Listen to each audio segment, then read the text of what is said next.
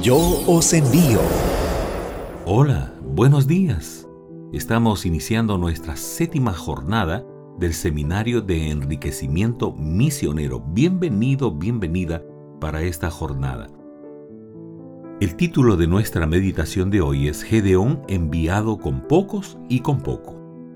El texto lo encontramos en jueces capítulo 7, verso 7 y dice así.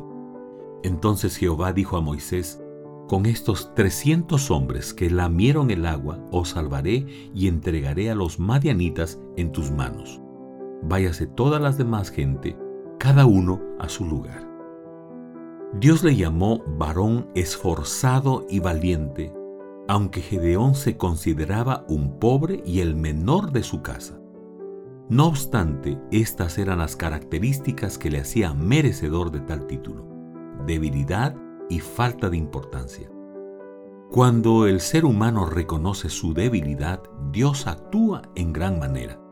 Gedeón fue llamado por Dios para ser enviado para libertar a los israelitas de mano de los madianitas. ¿Y cómo cumplió la misión? En primer lugar, derribando los altares a Baal. Primero lo primero. Dios le pide destruir el altar que los israelitas le habían construido a Baal y que era evidencia de la apostasía. Y así lo hicieron Gedeón y sus hombres. Durante una noche rompieron y quitaron el altar a Baal, lo que encendió la ira de los habitantes de aquel pueblo quienes pedían la muerte del responsable.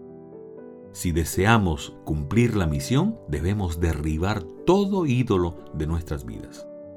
En segundo lugar, Gedeón cumplió la misión con pocos. Los madianitas tenían un ejército de 135 mil hombres e Israel contaba con 32 mil soldados. La diferencia era mucha, aún así, Dios le mostró a Gedeón que necesitaba solo 300 hombres para luchar contra los madianitas y vencerlos.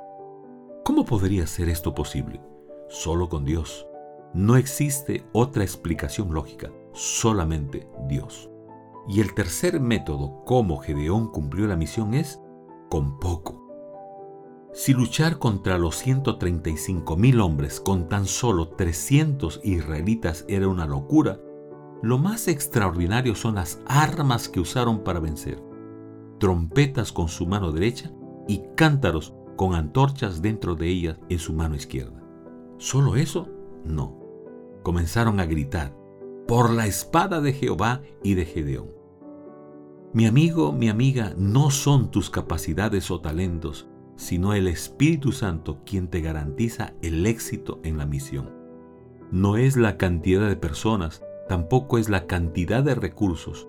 Dios puede hacerlo con pocos y con poco. Solo quiere que derribes los altares de Baal en tu vida y cumplas la misión en el nombre de Jehová en esta historia de los 300 hombres pueden ilustrar a misioneros, evangelistas o instructores. Sus trompetas eran ilustraciones de predicar a Jesús crucificado y las teas o antorchas representaban la conducta santa de los mensajeros. Testimonio hablado y practicado. Amén. Muy bien, vamos ahora para el desafío misionero. ¿Cuál es el desafío de hoy?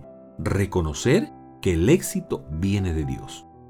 Y hay tres preguntas en nuestro seminario que necesitamos responderlo. La primera es, ¿tienes algún altar que no honra a Dios en tu vida? Muy bien, escríbelo. ¿Crees que Dios te considera esforzado o esforzada y valiente? ¿Cuál crees que sea la percepción que Dios tiene de ti? Y tercero, ¿qué crees que te falta para cumplir la misión? Y no te olvides, mi carta para Jesús. Escribe una carta para Jesús. Esta sección del el seminario incluye este momento, escribir una carta para Jesús.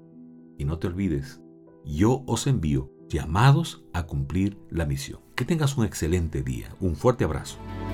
Yo os envío una lectura devocional durante 40 días. 40 personajes, 40 historias, 40 razones para cumplir la misión. Yo os envío.